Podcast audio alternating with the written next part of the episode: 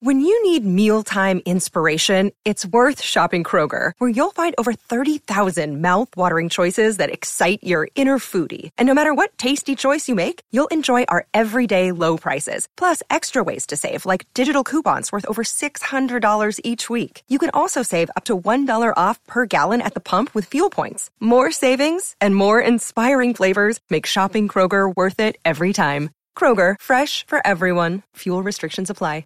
Another day is here, and you're ready for it. What to wear? Check. Breakfast, lunch, and dinner? Check. Planning for what's next and how to save for it? That's where Bank of America can help. For your financial to-dos, Bank of America has experts ready to help get you closer to your goals. Get started at one of our local financial centers or 24-7 in our mobile banking app. Find a location near you at bankofamerica.com slash talk to us. What would you like the power to do?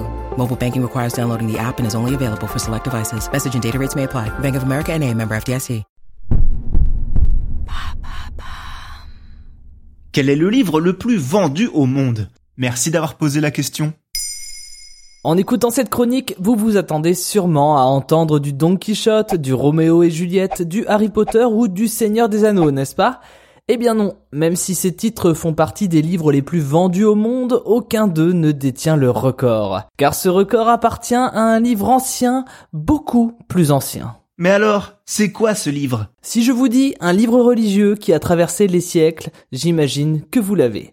Et oui, il s'agit évidemment de la Bible. Et s'il est difficile de comptabiliser le nombre exact d'exemplaires vendus, on peut l'estimer autour de 4 milliards. Et si je parle d'un livre qui a traversé les siècles, il faut savoir que sa première réelle diffusion en tant que livre a été permise dès le Moyen Âge. À l'époque, cela se faisait à la main, par des moines copistes de la version latine. Mais le début de sa véritable expansion à plus grande échelle a été permis par l'essor de l'imprimerie de Gutenberg au XVe siècle. Et ça raconte quoi? C'est vrai que ça paraît simpliste comme question, mais ce n'est pas si idiot, car la Bible comprend de nombreuses versions différentes.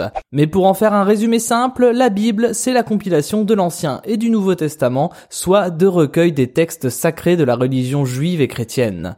Des textes qui ont été traduits en plus de 2000 langues. Seul inconnu, son auteur. Car au moment où Gutenberg l'a imprimé, les autorités ont tout simplement décrété que c'était Dieu lui-même qui l'avait écrit en dictant les textes à ses prophètes. Le premier de ces prophètes étant Moïse pour le Pentateuque, les cinq premiers rouleaux de l'Ancien Testament, représentant également la Torah juive. Mais en 1670, le philosophe Spinoza relève une incohérence. Étant donné que la mort de Moïse figure dans ce passage de l'Ancien Testament, comment Moïse lui-même aurait pu l'écrire? À partir de là, et à force de découverte de textes originaux toujours plus anciens liés à la Bible, de nombreuses théories sont nées sur le ou les auteurs de celle-ci. La thèse la plus populaire visant à dire que la Bible a été écrite à de nombreuses mains par différents scribes à différentes époques. Elle serait donc le résultat d'un long processus d'agrégation de mythes, de légendes, de traditions orales mélangées à des faits réels.